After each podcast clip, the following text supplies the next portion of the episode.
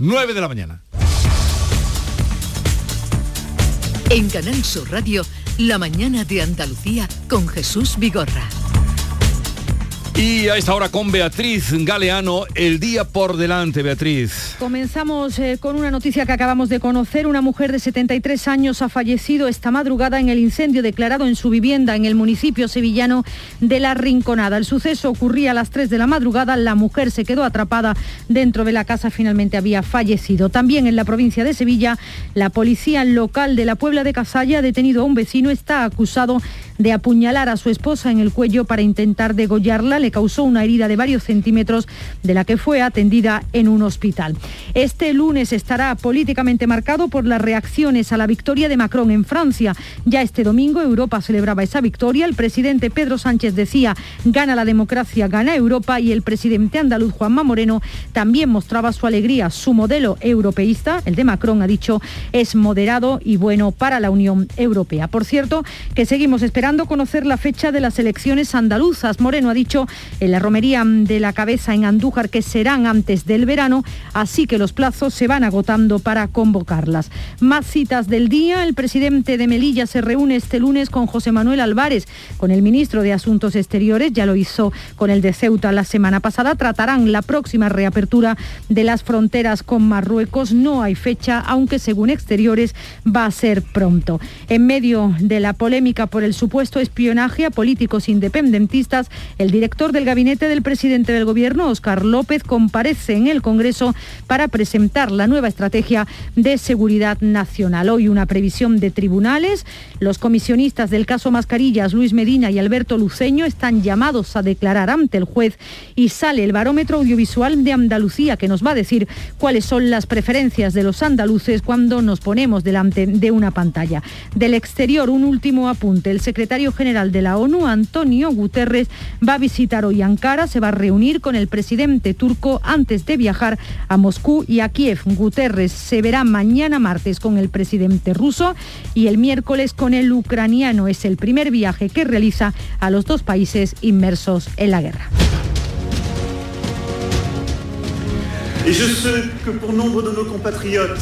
Sepan los compatriotas que eligieron hoy la extrema derecha que la cólera y el desacuerdo que les hicieron votar por ese proyecto tendrán respuesta. y esa será mi responsabilidad y la de los que me rodean. Y ahora la agrupación nacional trabajará para unir a todos contra la política de Emmanuel Macron. Los invito a apoyarlos con todas sus fuerzas y a partir del 12 de junio a votar por ellos. Ya han escuchado, hemos escuchado las palabras primeras en noche electoral de Marine Le Pen, de Macron y continuamos con Estela Benoit, con Javier Caraballo y con Pepe Landi. ¿Por qué me miras con esa cara? Porque se me ha olvidado decir una cosa que ahora es relevante y es que este, estas elecciones parece, lo que, lo que voy a decir a lo mejor... Las elecciones francesas. Sí, las elecciones francesas también tienen relevancia aquí en Andalucía. ¿eh? Aquí en San Telmo han estado muy pendientes del resultado de las elecciones francesas y ayer respiraban aliviados. Bueno, lo, dijo el No, no, pero que lo digo. Que, ha sido una que, o sea, que están eh, pendientes de eso para también la convocatoria aquí, ¿eh? que, que no sé, que Andalucía no es una isla, eso ya lo sabíamos, pero que las repercusiones de lo que ha pasado en Francia llegan hasta aquí también son relevantes. Lo digo porque, hombre, que allí han estado sopesando también y han estado muy pendientes de los resultados y del escrutinio de las elecciones en Francia. ¿Cómo lo veis vosotros? Pepe, hay un eh, Caraballo, hay una los ha desconcertado, no, no, Estela, no, los ha desconcertado. No, no, yo, sí, sí, estamos todos estos días Pepe que está con el Pegasus. Tan Pepe está investigando a ver tengo- un Pegasus. es que sin- todavía- tengo se ahora investigó al Cádiz para que le ganara al Barcelona. Creo que Rufián está ahí mosqueado. un complot, un complot universal tuvo que haber. No, lo- es verdad que hay una hay un factor transversal que, que atraviesa ahora en cualquier eh, proceso electoral en, el, en Europa, en Estados Unidos, sobre todo en la parte de- del mundo a la que estamos más atentos todos, en el hemisferio norte, podríamos decir, mm, hay, una, mm, hay, hay un vínculo en el que estamos todos pendientes, que es eh, el avance hasta ver hasta dónde llega este fenómeno, esa amalgama, mm, no sé si todavía por desentrañar y por conocer, que es la, la- ultraderecha o, o el, el radicalismo conservador y, nostálgico, porque mm, lo que ha sucedido en Francia, pues que antes sucedió en Hungría, antes sucedió en Estados Unidos, antes sucedió en, Gran Bretaña y va a seguir sucediendo. Y, estamos pendientes en Andalucía, claro, es que estamos todos mm, intentando calibrar y averiguar hasta dónde llega este fenómeno en, la sociedad en la que vive cada cual.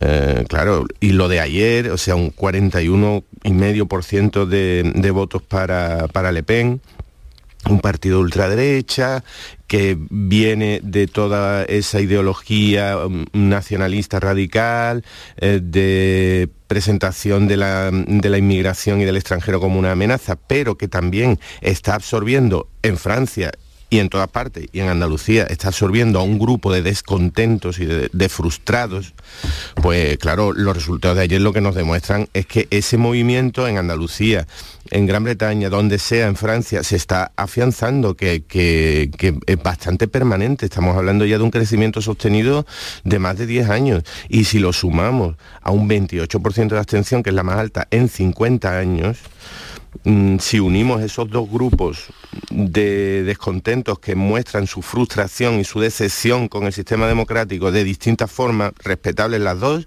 la abstención, que siempre ha tenido muy mala prensa, por mm. cierto, en España como, como posicionamiento político, pero a mí me lo parece que es un, que es un voto más, la abstención, y, el crecimiento del partido de Le Pen. Si sumamos esas dos cosas, el porcentaje de población es realmente preocupante. A ver, decías tú lo de desconcierto. Hombre, yo no, no sé si en, San Telmo han estado pendientes de esto porque, eh, vamos, no, no, no me pega que, influya absolutamente en Andalucía, entre otras cosas porque en Andalucía eh, el, acuerdo entre el Partido Popular y Vox eh, si se da después de las elecciones no será nada nuevo. será nuevo que entren en el gobierno si entran, pero que, que vamos a ver que en la actualidad Juan Manuel Moreno ya es presidente de la Junta de Andalucía gracias al apoyo de Vox. Esto eh, se olvida frecuentemente, pero esto ha sido así. Si no llega a ser por el apoyo de Vox en Andalucía, eh, el PP no tiene el gobierno y el gobierno de coalición con Ciudadanos. Y esto se hizo con un acuerdo eh, entre el Partido Popular y Vox hace tres años y pico, en 2018, y en ese acuerdo entre el PP y Vox ya figuraban algunas de las cosas que ahora se presentan en Castilla y León como un gran escándalo, que a mí sinceramente no me lo parecen. Me pueden gustar más o menos, pero gran escándalo no me parece. ¿Cuál es lo preocupante, lo que puede preocupar en Santiago, lo que le puede preocupar a cualquier ciudadano en, España eh, y en Europa? Pues el carácter antieuropeísta de Marine Le Pen. Es que un triunfo de Marine Le Pen hubiera eh, cuestionado el propio ser de la Unión Europea en este momento, en este momento tan decisivo por lo que tenemos encima como Ucrania. Y esta es una parte de la ultraderecha que también comparte Vox, aunque eh, no, con un, no con un perfil tan acentuado como Marine Le Pen, como la ultraderecha francesa, eh, que es eh, tirar contra las instituciones europeas. Pero ahí también hay, una brevemente que vamos a hay, un dato, hay un dato relevante aquí ya que hemos estado hablando de espías, de Pegasus y esas cosas. Y es que en el debate que tú mantuvieron Le Pen con Macron en la televisión, que lo vimos, bueno, lo pudo ver todo el mundo que quiso, o un trocito, para que no. Resulta que ella no fue capaz de explicar de dónde venía su dinero de que le financiaba la campaña. Aquí hay serias preocupaciones y sería sospecha de que esté detrás una financiación por parte de Rusia. No sería la primera vez, aquí lo hemos visto en el hmm. independentismo catalán. O sea que no, no es nada nuevo ni estamos diciendo teorías conspiranoides de, de alto voltaje, simplemente contando lo que ya ha pasado. O sea que es uno de los, de los datos relevantes. Entonces hay mucha, yo te digo, Javier, que sí que hay preocupación en San Telmo con esto, había hmm. preocupación con esto, eh, y que yo no sé lo cómo va a terminar, pero que esta señora podía estar financiada por los rusos, a mí no me parece descabellado. A poco de, conocer, lo ha negado. A poco de conocer las, eh, el veredicto de las elecciones, el presidente Juanma Moreno mostró su alegría, eh, dijo, por la victoria de Macron, porque su modelo europeísta y moderado es bueno para la Unión Europea. Bien, allí en la corte de Macron eh, tenemos a un colega eh, andaluz, un excelente periodista, Álvaro Villalobos, periodista de la agencia Fran Press, ya estuvo por aquí con nosotros en Semana Santa. Álvaro, buenos días. ¿Qué tal? Muy buenos días, Jesús. A ver, ¿qué lectura han hecho los medios? ¿Qué se dice hoy después de la noche electoral? Eh, victoria de nuevo para, para, para Macron, pero desde luego muy seguido de cerca por Le Pen. Sí, exactamente. Bueno, la verdad hay muchos titulares. En primer lugar, alivio en Europa y en la OTAN por la victoria de Macron. Esto se, notó ayer en la celeridad con la que recibió las felicitaciones de von der Leyen, de San Michel, de Roberta Metzola. Es, por cierto, el, primer presidente reelecto desde 2002, que fue a reelegir Chirac contra Le Pen padre, pero hay muchos peros en esto. Eh, como bien, bien habéis comentado, es el Marine Le Pen ha conseguido el mejor resultado histórico para la extrema derecha, un 41,5%. Estamos hablando de más de 13 millones de votos, 13,3 millones de votos. Casi incluso además votado en algunos territorios, como, como la isla de la Martinica, como Guyana, como Guadalupe, como la isla de la Reunión. Y el 28% de, de abstención, que es la más alta desde 1969. Bien, todo esto dibuja un panorama, y ese es el otro de los grandes titulares, un panorama esta vez muy complicado para Macron de cara a las elecciones legislativas, que van a ser a dos vueltas el 12 y el 19 de junio. En Francia se le, se le suele llamar la tercera vuelta, porque es donde, cuando se renueva la Asamblea Nacional. Eh, la anterior ocasión, en 2017, fue un paseo triunfal para Macron, es decir, consiguió más de 300 diputados, con su partido La República en marcha. Eh, para hacernos una idea, por ejemplo, el partido de, de en la Asamblea saliente tiene solo ocho diputados, el partido de Mélenchon, la Francia Insumisa, tiene 17, pero esta vez desde luego nos anuncia esto como, como un paseo triunfal y lo va a tener realmente eh, complicado para, para, para trasladar el poder que acaba de renovar en la Presidencia de la República a la Asamblea Nacional. Y desde luego, eh, en la intervención anoche de Le Pen, lo que dijo es que empezaba ya la campaña y, dura y le planteó, la planteó pues eh, de ir a por todas, ¿no? Sí, efectivamente, bueno, ella va, que la candidata de extrema derecha va a ir a por todas, va, a intentar recoger el fruto de bueno este buen resultado que, que, obtuvo anoche en las legislativas para tener más diputados, ahora tiene muy pocos, ocho diputados de 577 577. Eh, Macron de momento no dio pistas anoche acerca de cuál va a ser la estrategia de las legislativas.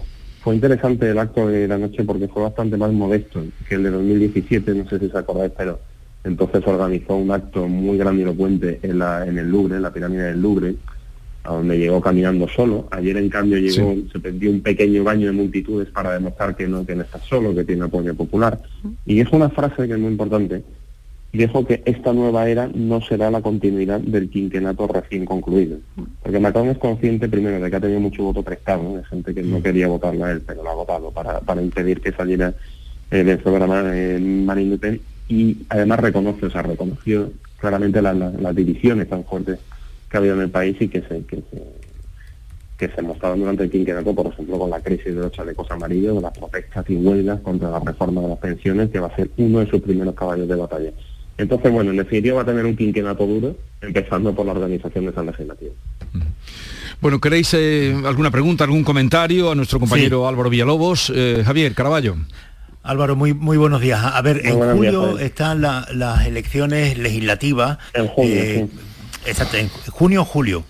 Junio, junio. Junio. Vale. Junio, sí, en 12 y 19. Exactamente. Pues en esas elecciones Claro, al, contrario de lo que sucede en el sistema español, se, han elegido, se ha elegido ahora el presidente de la República y luego hay que elegir la Asamblea y el Gobierno. ¿Cuántas posibilidades hay de que eh, la extrema derecha pueda eh, gobernar en la Asamblea Legislativa y que Macron se vea en la tesitura, bueno, ya ocurrió otra vez en otros periodos en Francia, de tener que elegir a un presidente de extrema derecha para Francia? Bueno, yo creo que las posibilidades son, eh, son escasas, porque para eso tendrían que tener una mayoría, tendría, tendría que haber un apoyo amplísimo para, eh, para, el agrupamiento nacional de, de, Le Pen. La verdad que parece eso, eso parece complicado.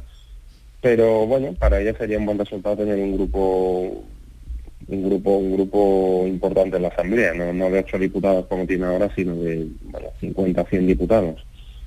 Tiene, tiene la dificultad ella de que las elecciones legislativas en Francia, a diferencia de aquí, son a dos vueltas eh, y son uninominales, es decir, que el territorio se organiza en 577 circunscripciones y hay una doble vuelta por la cual en la primera se presenta una serie de candidatos, los que sean 5, 6, 7, 10, y a la segunda vuelta pasan dos o tres candidatos.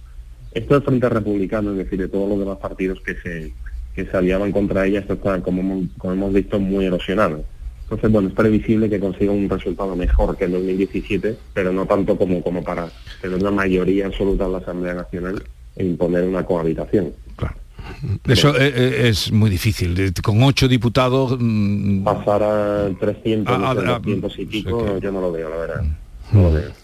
pero, pero bueno, pero si tiene un grupo nutrido en la Asamblea Nacional podrá decir, como decía anoche, que es, que es el principal grupo de oposición a Macron. Y eso mm. le daría una, una tribuna muy importante para, para las siguientes elecciones.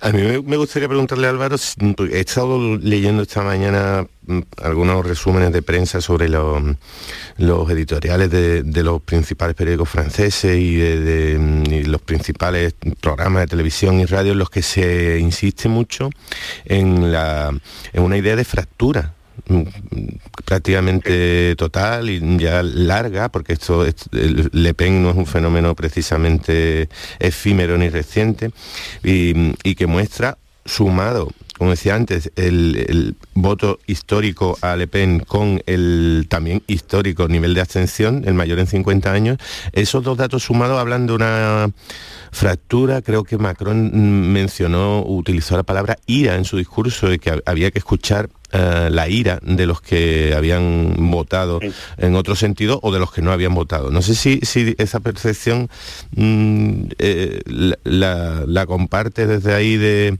en directo y en, el terreno, si, si esa división social más o menos es tan evidente.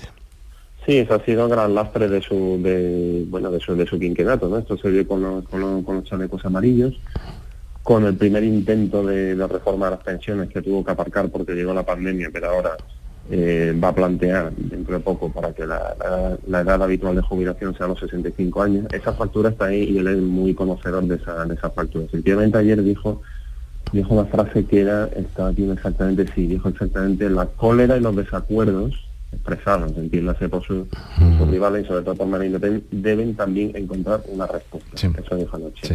Y luego eso es lo que lo que he mencionado antes, ¿no? de que esta nueva era no será la continuidad del quinquenato recién concluido. Bien, esto le va, le va a exigir a Macron un grandísimo esfuerzo, es decir, lo que todo el mundo vaticina es que va a tener, eh, si, no hace un, cambio radical en su forma de, hacer política va a tener un quinquenato muy duro. Empezando por el, por, por el mecanismo de toma de decisiones. Una cosa que se ha reprochado siempre mucho es la eh, lo, pequeño y lo concentradísimo que es el círculo de personas que toman las decisiones en el ELISE. Son círculos muy pequeños, es decir, eh, son círculos son él, su, secretario general, Alexis Keller, y pocas personas más. Entonces esto va a ser realmente un cambio, eh, si es que si es que va por ahí la cosa, ¿no?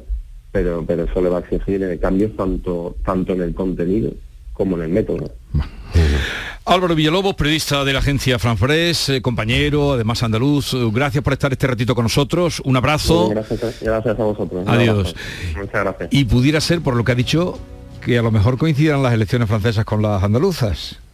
Bueno, él ha dicho de 2 a 19 de junio, ¿no? ah, sí, están ya ahí, ¿eh? Están Sería una lástima eclipsar las elecciones francesas con, nuestra jornada no, Las nuestras van a ser más tarde. todo el mundo va a estar pendiente de nosotros y claro. Van a ser más tarde, van a ser más tarde. Con Javier Caraballo, Estela Benó y Pepe Landi continuamos después de una pausa para la publicidad. Descubre. Descálzate. Despéjate. Desmelénate Despreocúpate. Desaparece. Desconecta. Nuevo Rasca Desconecta de la 11. Desconecta y mucho. Puedes ganar hasta 100.000 euros de premio al instante. Nuevo Rasca Desconecta de la 11. Desconectar ya es un premio. A todos los que jugáis a la 11, bien jugado. Juega responsablemente y solo si eres mayor de edad. Un corazón fuerte es capaz de mover el mundo. Por eso queremos reconocer con el distintivo Corazón Andaluz a todos los productos, personas y empresas que ponen a Andalucía en marcha. Cuando veas un distintivo Corazón Andaluz, sabrás que ahí hay excelencia y que se consigue desde Andalucía con amor. Donde late Andalucía, Corazón Andaluz. Junta de Andalucía.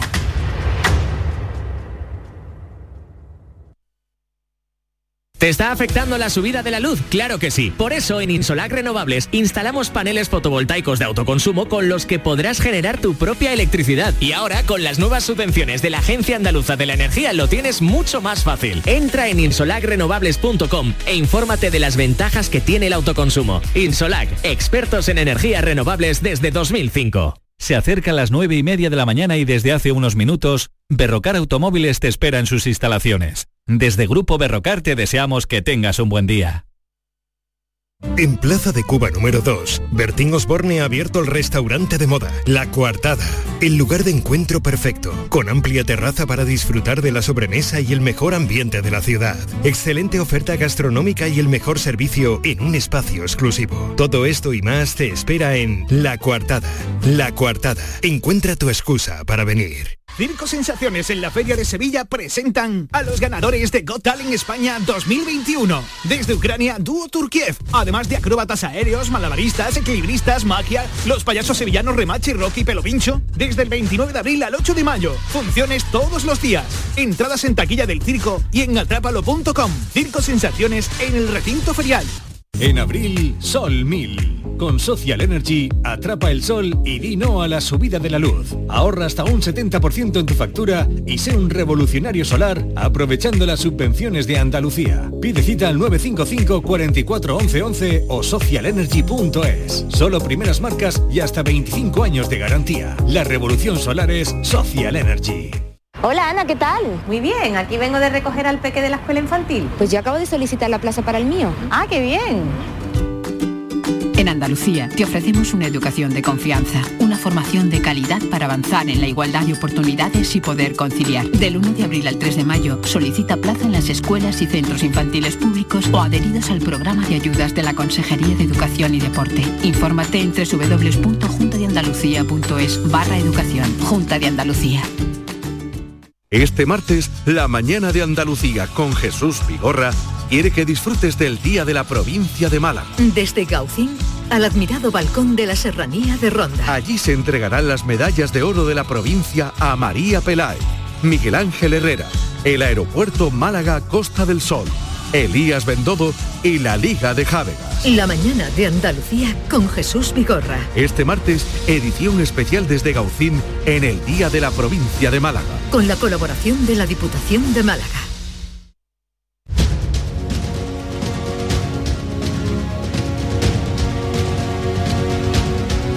La mañana de Andalucía con Jesús Vigorra. Una mañana soleada mm, con Estela Benoz, con Javier Caraballo, con Pepe Landi. Mañana día de Málaga, ya lo sabéis, ¿no? Eh, el día de la provincia de Málaga y con tal motivo, si os queréis venir, estáis invitados a Gaucín que estaría ya haciendo el programa en esa sierra tan bonita de la sierra de, de Ronda, de- en el Genal. Hombre, eso es, eso es precioso, Jesús. La convidada, desde luego, nos la debe. ¿eh? Yo no sé si podemos ir, pero nos la debe porque... no, la- si me dijerais el día hoy que van a ser las elecciones, sí, no pero no me lo decís, Jesús. no me lo decís, Ahora, entonces no tengo No compromiso no con no vosotros. lo estamos cumpliendo. Eh, Caraballo, no tengo Pero compromiso yo, digo alguno. una cosa, antes, ¿Qué? de la, antes del día de Málaga ha sido este fin de semana, y yo quiero, no quiero dejar que pasar sin decirlo, ¿eh? ha sido la- una de las romerías más importantes la de, de la España. Virgen de la Cabeza. La Virgen de la Cabeza, la, la morenita de Sierra Morena que le dicen ellos. hablado con su alcalde, dice que Yo no ha habido ningún Y os digo una cosa, percance. yo, yo me parecía, o sea, cuando yo vi allí esas imágenes, además Canal Sur Televisión las dio en directo por la tele, las Sí. pudimos ver con todo detalle quien estuvo interesado y si no, pues yo recomiendo que se busque porque es un sitio precioso, espectacular, de- ese Cerro del Cabezo es un paisaje natural impresionante que además muchos andaluces, sobre todo la parte eh, occidental, no conocen y yo digo una cosa, lo recomiendo de verdad, es un sitio precioso, pero es que además es que qué alegría más grande que hemos estado contando una romería multitudinaria, sin problemas, sin mascarilla y sin esa tensión que hemos tenido durante todos estos años. Yo creo que la noticia de verdad del día, la gente ha podido disfrutar el que ha querido y el que no haya ido a la romería, yo les recomiendo que vaya a pasar un día o un fin de semanita sí. por allí, por la Sierra de Sí. Andújar, que es espectacular. Está, eh, esos, mm, eh, la fiesta también del Betis que hemos vivido sin ningún percance da mm, mucha alegría. Ahora cuando pasen 10 días, una semana, 10 días, ya veremos las repercusiones. eh, hemos pasado la Semana sobre Santa y aquí estamos. Y hubo un, hubo un ha habido un pequeño um, crecimiento de casos después de la Semana Santa, pero también se puede considerar que Asumible. que- asumible, pre- pre- previsible y asumible. ¿no? Siempre que Bueno, yo- yo- eh, Es que no sé, pero esto, eh, como ya no hay tanta, tanto eh, machaque con las estadísticas, pero tenemos todavía la referencia de nuestros entornos familiares y de amigos.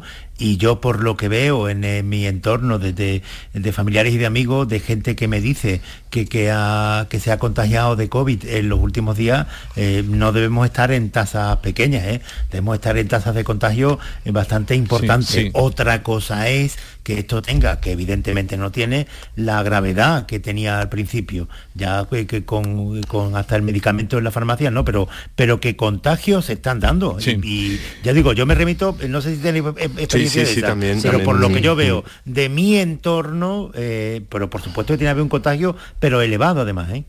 Lo que pasa es que no hay esa presión, nos dicen, en los hospitales claro, que es fundamental.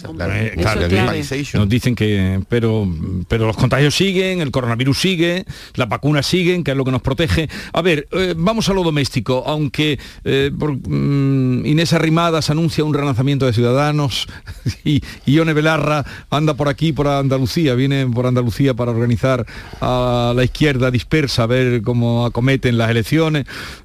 Por cierto, ayer en el mundo había una, no sé si visteis el reportaje de, tu, de vaya, vaya, las fotos del alcalde. Vaya populismo, vaya mm, flotando sobre la, espuma de la caleta. De la caleta con la bandera del Cádiz. Sí, sí, sí, sí, la foto es total. ¿eh? el alcalde, vamos a explicar a quien no la viera, eh, con Teresa Rodríguez, mm.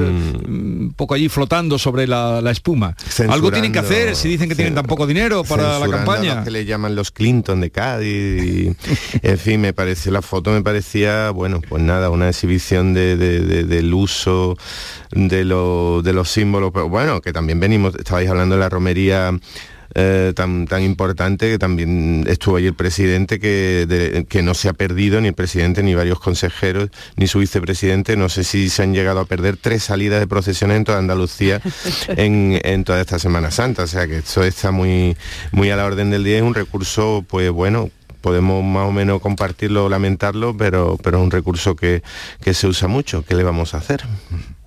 Yo sobre las fotos os digo que son maravillosas, ¿eh? los digo, los compañeros de Las fotos son buenas. Las fotos son muy buenas. Y ellos dos, claro, es que están un poco a, qué van a hacer si es que no tienen mucho más, más hablaban del dinero que tuvieron para la campaña, supongo hablando, llegaron a tener un millón, algo así, ¿cierto? Tenemos, eh, 12.000 euros. Pero ¿por qué tiene tan poco dinero para la campaña? Vamos a analizar las cosas en su sentido. Para hacer la campaña de Adelante Andalucía. ¿Por qué tienen tan poco dinero para hacer esa campaña? Porque se han peleado con sus mm. socios. Con la que ha liado en Claro, con la que ha liado, porque se han roto con sus socios y, ellos. Unos y otros, ¿eh? Sí, sí, el divorcio ha sido de los dos lados, pero ha sido de los dos lados porque no han sido capaces de entenderse. Entonces, pues han salido perdiendo la parte más débil que eran ellos. Yo no sé qué posibilidades van a tener en las elecciones, pero yo le veo pocas, la verdad. Yo no sé si vamos a seguir viendo a Teresa Rodríguez el, otro día... el próximo la próxima Teresa tiene muchos seguidores sí pero eh, va a tener suficientes votos como para poder ir al Parlamento a lo mejor ella sola.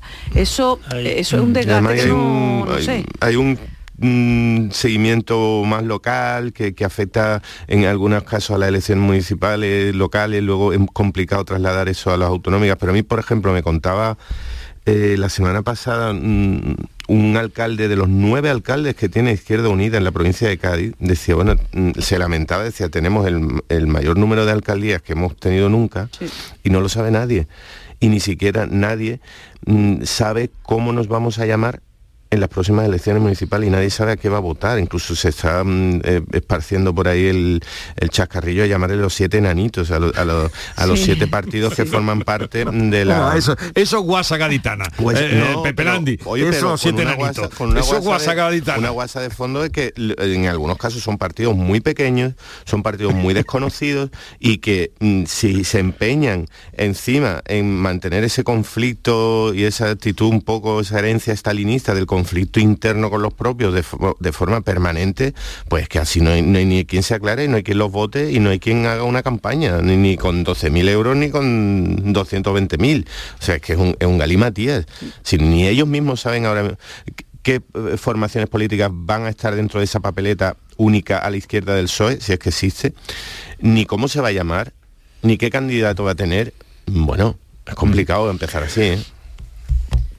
Bueno, ya veremos. Ione Belarra baja hoy por aquí, pero claro, también va a solo una parte. Eh, pero viene Ione Belarra y no Yolanda Díaz, que eso es relevante. Yolanda Díaz ha venido una sola vez a Andalucía en, en toda la legislatura. Y se ha reunido por separado con esos siete nanitos, como tú dices, Pepe. se ha reunido con, y no con los siete, se ha reunido con dos o tres, No, no. por separado, en, en privado, en discreto. Encima hay un, hay un enanito que es anticapitalista que ya dice Oye, que no vale va ya con- de los enanitos que Bueno, nos vale. van a... Bueno, Hay pero un- hay una un- cosa con un cuento hay de una pequeña, hay una Jesús. pequeña formación política que ni siquiera que ya ha anunciado que que no va a estar con, con esa posible coalición que va por libre después de, de, claro la legislatura y la trifulca y la, la acusación cruzada incluso de apropiarse de fondos de, eh, de los fondos del grupo parlamentario que, que se ha vivido en este, hace un año. ¿no? Bueno, ya veremos qué pasa. De todas maneras, Teresa sí que tiene su nombre ya puesto y su Sí, sí. Adelante Andalucía. Pero por libre. Sí, sí, por Sí, libre. sí, Vale. Eh, ahora vamos con algo, las cosas de comer. Eh, ¿Qué os parece esa campaña que han emprendido los yayos? Como los yayos se pongan en su sitio, mm, son muchos. Ya salió lo de los bancos que, Que-. Y ahora han emprendido una campaña que dice, si no te cuidan, que no heredes. Es el lema de la campaña de una asociación de mayores de Madrid que ha puesto en marcha, ha tenido, de momento ha tenido ya gran tirón en este chan.org eh, para pedir que se cambie la ley y que se puedan desheredar a los hijos sin tener que recurrir a la justicia, porque ahora mismo les correspondería la legítima y eso es muy difícil de, de- de echar para atrás, la legítima. Pero están diciendo mm, los... eh, dime, dime, Javier. No, no, sí, que te lo he oído esta mañana, que lo anunciabas como tema de... de Sí, vamos a tratar ese parece- tema. Me parece interesantísimo, este sí que es un tema que me parece muy interesante. Lo he estado siguiendo estos últimos días y claro, es que las repercusiones son muchas, porque eh, lo que es curioso, Vigorra, es que el- en España, la, y eso se ve, lo, lo han visto eh, eh, por Google, las búsquedas de cómo desheredar a tu hijo se han multiplicado en, en- en España, pero justamente después de la pandemia. Es decir, hay muchísimas personas mayores que durante la pandemia lo que han sentido es que sus hijos los han dejado, sus hijos o sus hijas, Sí. los han dejado tirados. Y, entonces, claro, con esa indignación han empezado a buscar en Google cómo desheredar a sus hijos. Y esa es el origen, que yo sepa, de esta campaña que empieza ahora eh, de, captación de firmas para poder cambiar la ley. Está esa parte de- deshumanizada de la sociedad que es muy cruel, ¿no? Hay, yo, yo, vamos, todavía hay algún verano que, que vemos eh, las noticias de, de que aparece en un centro comercial un anciano o una anciana que está aparentemente perdido y luego nos acabamos enterando que, que ha sido su propia familia la que lo ha dejado allí como quien deja para un animal ¿no? Do- doméstico en la carretera que, que- y estas cosas eh, terminan pasando por no, por- para que no le estropeen las vacaciones pero es que aparte de todo esto de la deshumanización de, de la sociedad que puede haber en alguna familia y estamos hablando de algunas sociedades como la andaluza en la que esto se da muy poco eh, al margen de eso hay otro problema que es eh, el problema de los malos tratos crecientes dentro de la familia, de padres a hijos, que también es una realidad exponencial que se detecta en los informes de la Fiscalía desde hace muchos años. O sea que, que el resultado de todo esto sea una campaña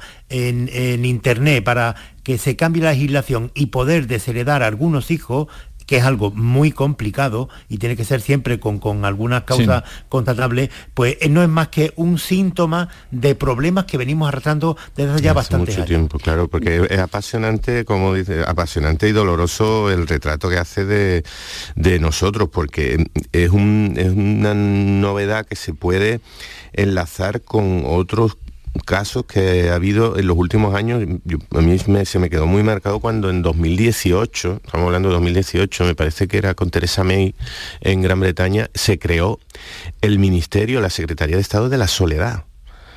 Luego llegó, eh, Japón también la tiene ya. Eh, cuando se destapa la pandemia, que no hemos vuelto a hablarlo mucho por, por lo doloroso que resulta, pero cuando eh, eh, llegó la pandemia en su fase más dura, una de las cuestiones que nos mostró mm, en carne viva era que, estaba- que habíamos dejado bastante tirados y bastante arrinconados a demasiados mayores en nuestra sociedad, los habíamos dejado tirados, en muy malas condiciones en algunos casos. Y cuando una enfermedad se ceba con, ese eh, sector de población por cuestiones biológicas, por, por- su vulnerabilidad, pues de pronto descubrimos una realidad que ya venía de antes. Y ahora nos encontramos, bueno, el episodio un poco más leve para no eh, ponernos demasiado dramáticos, aunque quizá lo merezca, el, episodio del, señor este que encabezó la campaña para que los bancos eh, tuvieran un trato. Eh, Carlos San Juan. Carlos San Juan, porque el, tratamiento lo, ha conseguido. Lo ha conseguido porque el que son muchos, venía de hace muchos muchos años, bueno, meses, algún año en el que estaban expulsando a los mayores de los bancos. Y ahora nos encontramos también con este caso, con, esta serie de casos que revelan que, bueno, la convivencia familiar eh, entre los mayores y sus hijos, pues quizá en, algún porcentaje está cambiando más de lo que nos gustaría. De todas maneras, a mí me gustaría hacer una, mm, a ver, una reflexión en otro sentido. Si realmente eh, tenemos que recurrir al dinero, mal mal. O sea, si, si tú tienes que recurrir al dinero para que tus hijos te cuiden, tenga poco mucho regular, entonces ya a partir de aquí no hay más nada que hablar. Porque entonces está, es que ya está. déjame hablar, déjame hablar, ya está todo perdido. Pero que, no es para que te cuiden. Sí, es si mis hijos no me cuidan a mí, yo lo desheredo. Eso es la, esa es la, la, de, la base. sí, esa es la base. Que tú puedas heredarlo, Si tenemos que recurrir ahí, ya, ya estamos muertos, ya está, ya, ya la sociedad está podrida, en mi opinión. Yo os digo una cosa, yo, mm, eh, yo creo que efectivamente eh, hay problemas con los mayores, hay falta de atención, hay errores que estamos cometiendo, pero yo voy a, yo voy a ser mucho más crítica con eso, somos nosotros los responsables.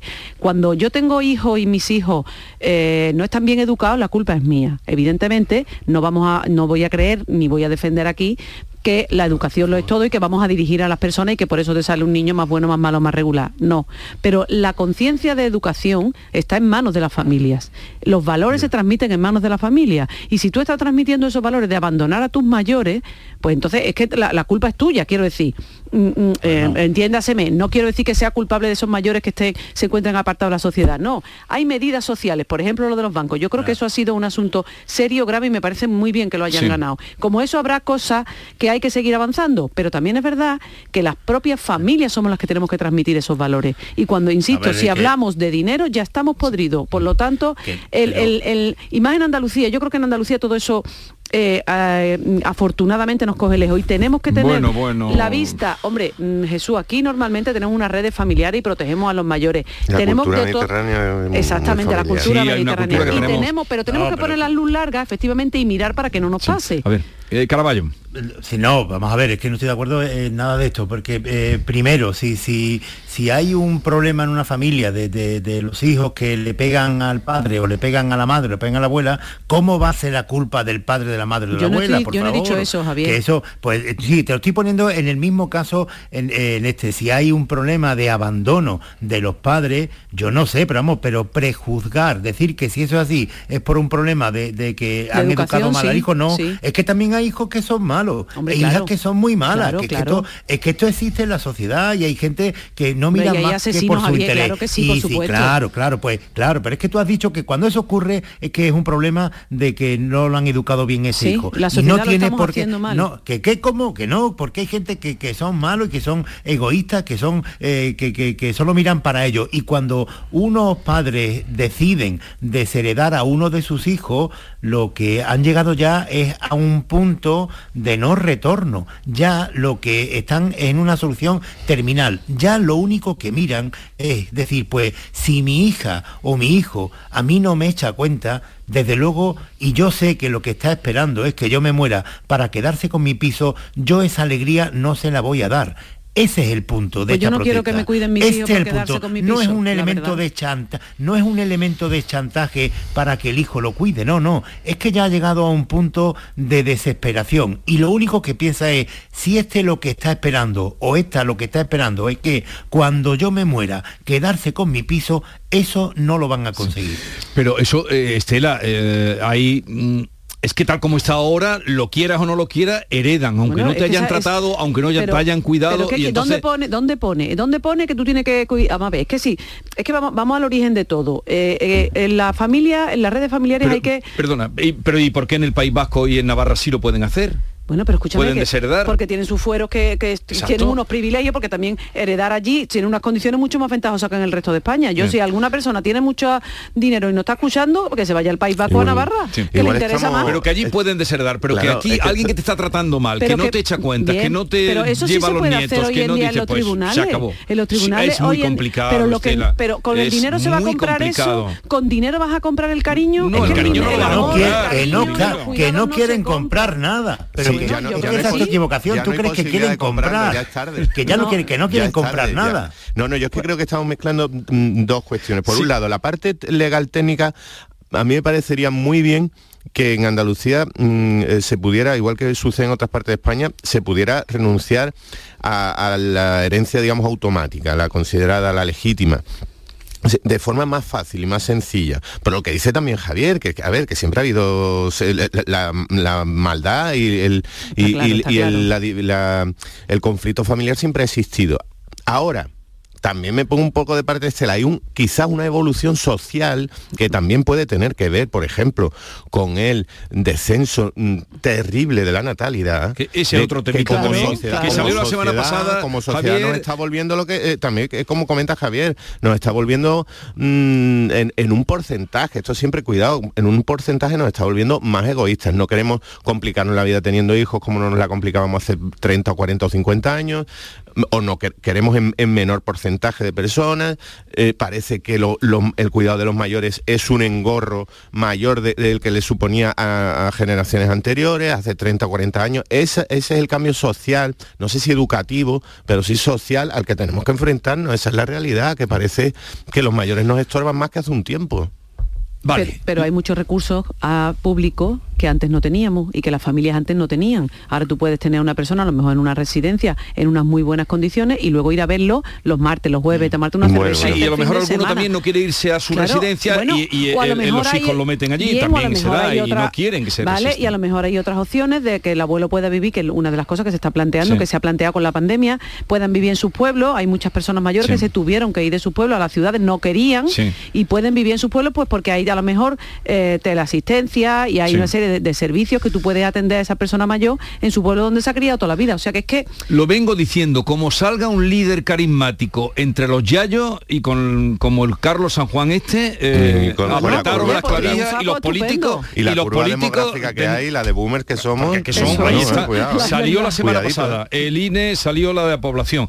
Ha pasado sin pena ni gloria en los pequeñitos, en los periódicos y tal, y es gravísimo, que solo ha subido el 0,1% en el año pasado. Esas son las cosas de comer que dice Caraballo, pero hablaremos otro día. Que del hagan gobierno. política. eh, Caraballo, que estás muy callado. No, no, que tampoco te gusta la micropolítica, no disimules. No, no me gusta la micropolítica, me gustan las cosas de comer. Eh, si hoy convocan elecciones, eh, mm, ganas Bueno, tú, bueno, Estela. Yo, yo no he dicho No, que yo, se- yo he dicho elecciones eh, que eh, me suena 23, jueves 23 de julio. yo creo que Eso al final van a ser el Y la, 26. y la Vamos- posibilidad vamos de que se convoquen hoy, que yo no tengo no que se convoque no que se anuncie que se anuncien. yo yo veo una No, pero ya posibilidad está hecha la no apuesta. sé. Yo digo 23. Este Tú dices Vale, yo digo 26. Eh, Landy, ¿tú Eh, qué eh, dices? venga Landy di otra cosa Eh, yo digo que anuncio solemnemente que a todos mis familiares no les voy a dejar absolutamente nada en herencia, que me lo pienso gastar Esa todo, que me voy a Hay ir, un me voy a ir de este mundo lleno de deudas, que nadie espere nada de mí. Ay, de hecho no tengo nada. mal que las deudas se Hay un poema, Soy hay un un poema que os recomiendo, maravilloso. Si un día me veo con ganas, os me traeré si no a Pepe Chamizo que lo lea, que es de Rafael de León que dice, ahora me toca a mí. Oh, no tiene desperdicio. Esas cosas ya no se hacen, solo hacía penagos y lo recitaba de una manera maravillosa. Ahora Este me tema toca a mí. que hablábamos, eh, eh, Chamizo puede contar muchas cosas, es verdad. Sí, es verdad, es Ahora verdad. me toca a mí. Eh, echarle un vistazo, Pepe Landi. Venga. De Rafael de León. eh. Ahora me toca a mí. Lo voy a buscar inmediatamente. Ya verá, te va a gustar, te va a dar pero alguna Pepe idea. no se ha pronunciado las elecciones ¿eh? Pepe, que tú, dime el día. Eh, Teo me dijo el día digo- 21. Teo, yo- que lo tengo aquí apuntado, día 21. Eh, Caraballo, el día 23. Casi Eh, este- seguro que es de 9 de 9 de la mañana a 8 de la tarde. Eso casi seguro el Deja día que ya- sea. El día que sea. Y diría que el 26. Venga, va, va, venga, venga, nos la jugamos. repartimos la cerveza la Tú mitad ya para te ti la quedas con lo de los siete enanitos. Una- Yo, si alguien me dice me que estoy perseguirá. no, esto es Pepe Landi. Me perseguirá. Pero los siete enanitos, ¿quiénes son? Bueno, eh, ¿cómo se llama? Más País, eh, Izquierda Unida, Equo, Podemos. eh, Podemos, eh, Anticapitalista se ha No, desmarcado. anticapital, no, Andalucía por sí. Andalucía por sí, en Otro fin. poco por ahí, sí, nos faltan unos Yo he pocos. Dormilón, no me acuerdo cuál era más. Hace mucho tiempo dije que en esa coalición de izquierda hay partidos que tienen más vocales que militantes.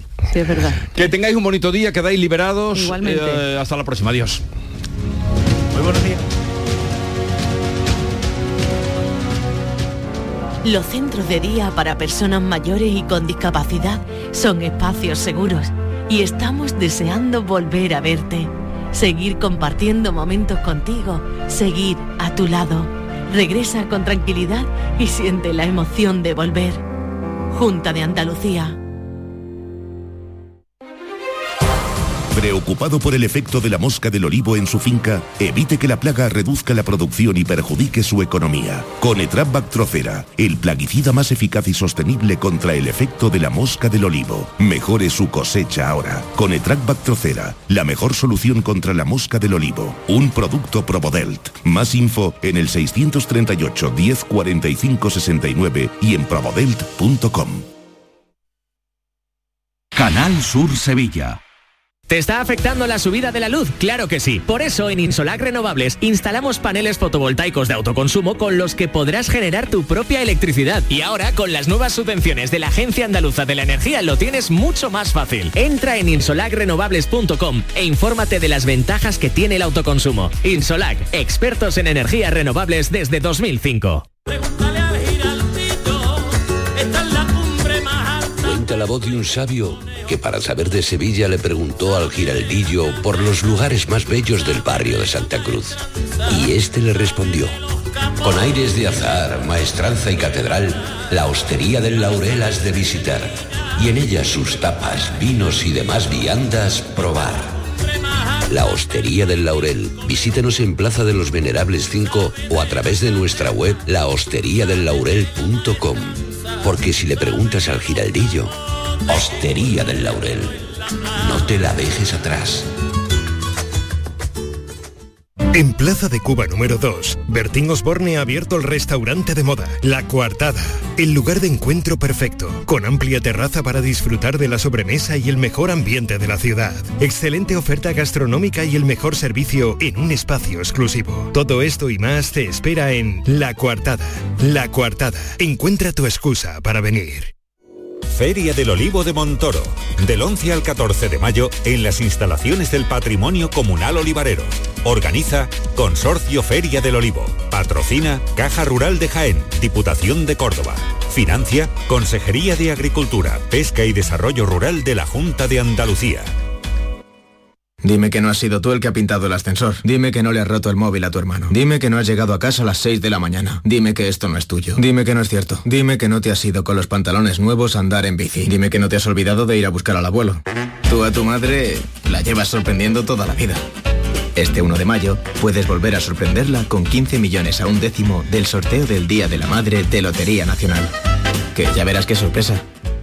Loterías te recuerda que juegues con responsabilidad y solo si eres mayor de edad. Un corazón fuerte es capaz de mover el mundo.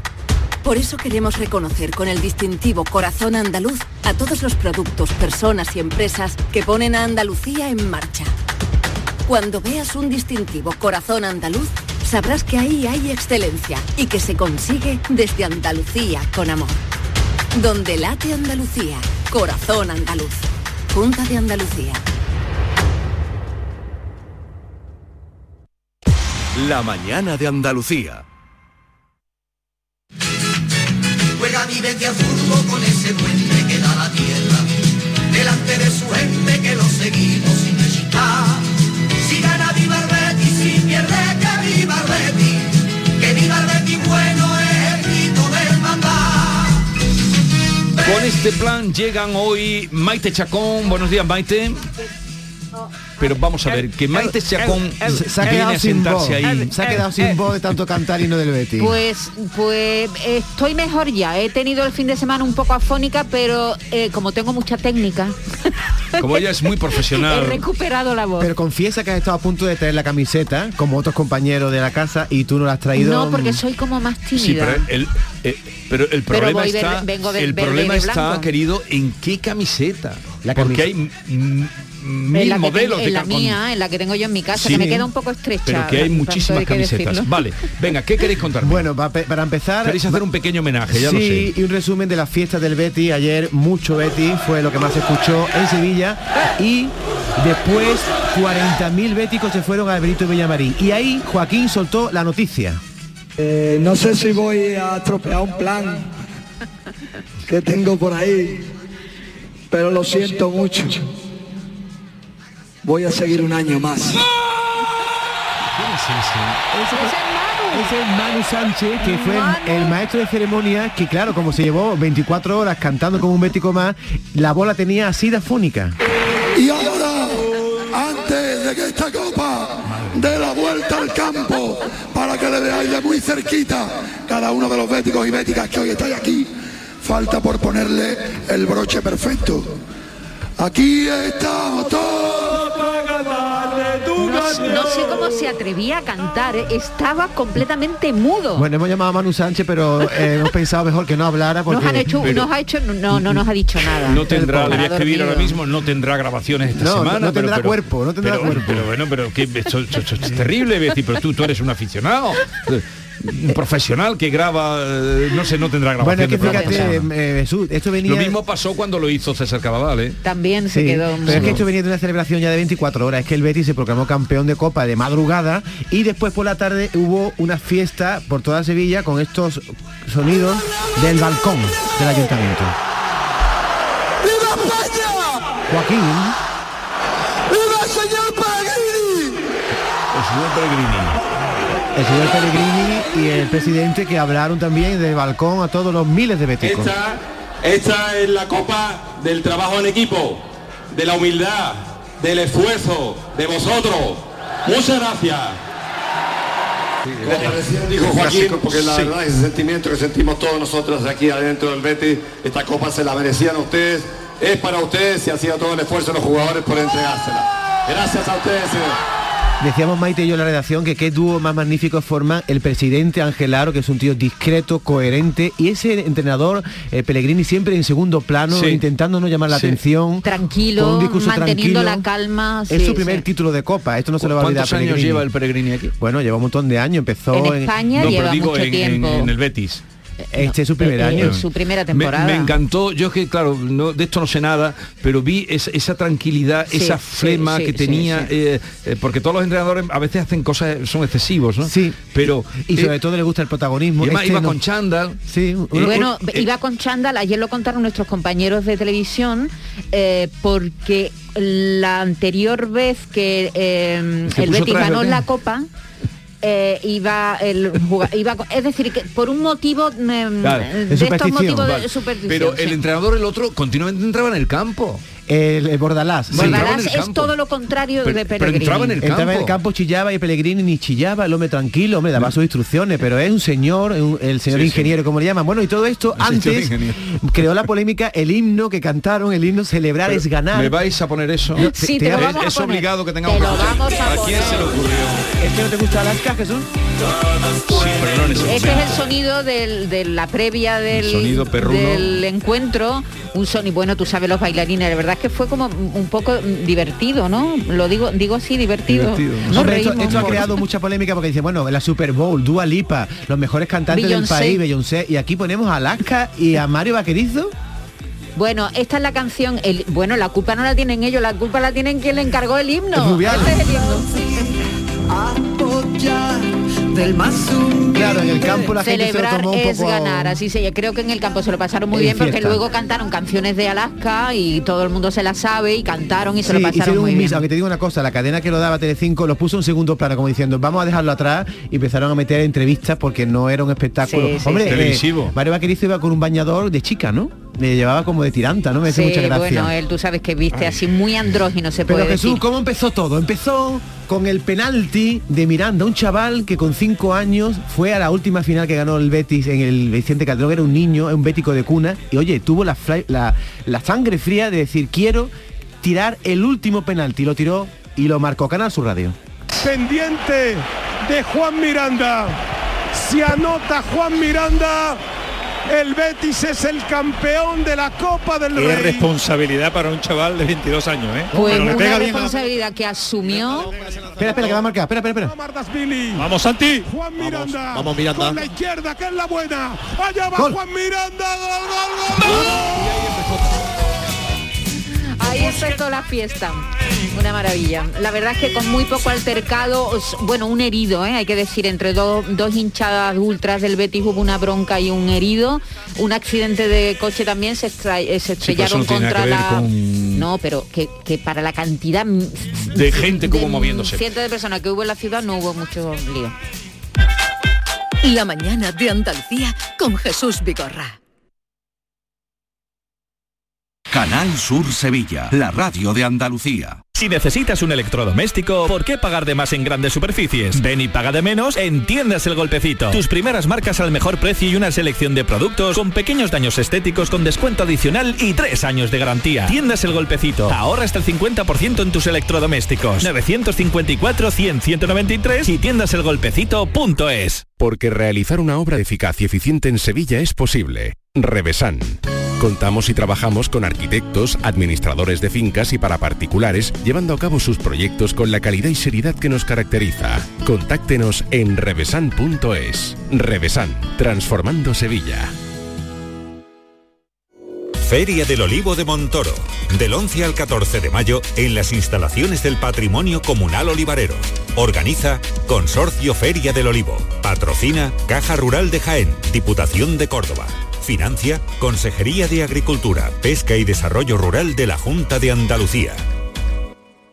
¿Te gustaría poder comer lo que quieras? En Dental Company activamos el plan Renove de prótesis. Solo en abril tienes 250 euros de descuento en cada implante al renovar tu prótesis dental. Recuerda que la consulta y el diagnóstico son siempre gratis en Dental Company. Pide tu cita ya en el 900-926-900 y renueva tu sonrisa. Dental Company, porque sonreír es salud. Esta es La mañana de Andalucía con Jesús Vigorra. Canal Sur Radio. En las elecciones presenciales, presenciales, presenciales sí, presenciales. Presidenciales. No, y presenciales. También. Y presenciales. De Francia volvió a ganar Macron sobre Le Pen, el político liberal sobre la candidata de la ultraderecha, pero las diferencias se acortan cada vez más. García Barbeito analiza los resultados y las diferencias. Querido Antonio, te escuchamos. Muy buenos días, querido Jesús Vigorra. Perversos de las diferencias. Macron ganó con holgura, no corre peligro Francia. Eso oí decir ayer a gente muy informada que al referirse a Le Pen decían, mucha ventaja es la que saca Macron a la extremista. Acertaban, pero en vez de reparar en la diferencia holgada que Manuel ha conseguido, que con un lápiz se vaya y ajuste lo que sacó Le Pen y lo que ahora saca. Porque en 2017 33 fue la distancia y hoy, sume usted, 17, la mitad, las cuentas claras. Y esa misma cuenta usted sáquelas en nuestra España. No diga que no hay peligro en que acabe la alternancia del PSOE E y el PP, que el viento del voto cambia y empieza a llenar las urnas de lo que nadie pensaba. Que vos, de momento, está ganando y ganando plazas, y tras Castilla y León veremos a ver qué pasa. Y poniendo el mismo acento y casi iguales palabras, en España repetimos lo que están diciendo en Francia. Hablan de extrema derecha y de los pasos que gana, pero nadie se pregunta por qué la tendencia cambia, por qué abandonan la fe en unos y a otros se abrazan. ¿Es que la gente es voluble o es que yerran los que mandan? ¿Los demócratas de ayer de pronto se han hecho fachas? ¿O es que la gente es masoca y quiere una vida mala? En vez de tanto decir que es mucha aún la distancia y que habrá que trazar líneas que no puedan traspasarlas, que miren dónde no aciertan los que se creen unos hachas, que pregunten por qué el pueblo que hasta ayer se le entregaba, hoy va y le sonríe a otros y a ellos pone mala cara. Y puede pasar aquí lo que está pasando en Francia.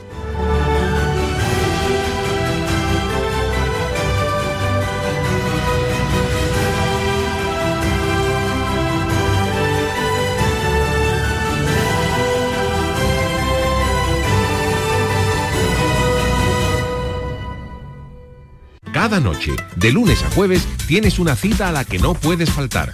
Conmigo, en Canal Sur Radio, en el programa del Yuyu, porque siempre hay que ver el lado amable de la vida. Y de eso, ya sabes, que sé un rato. El programa del Yuyu. Te espero de lunes a jueves a las 10 de la noche. Quédate en Canal Sur Radio, la radio de Andalucía. El programa del Yuyu acumula ya 1.400.000 descargas según el Estudio General de Medios, seguido de El Llamador con casi 900.000, El Show del Comandante Lara, que roza las 470.000 y La Noche Más Hermosa, que obtiene 432.000 descargas. Gracias por confiar en nosotros. Gracias por escucharnos. Canal Sur Radio, la radio de Andalucía.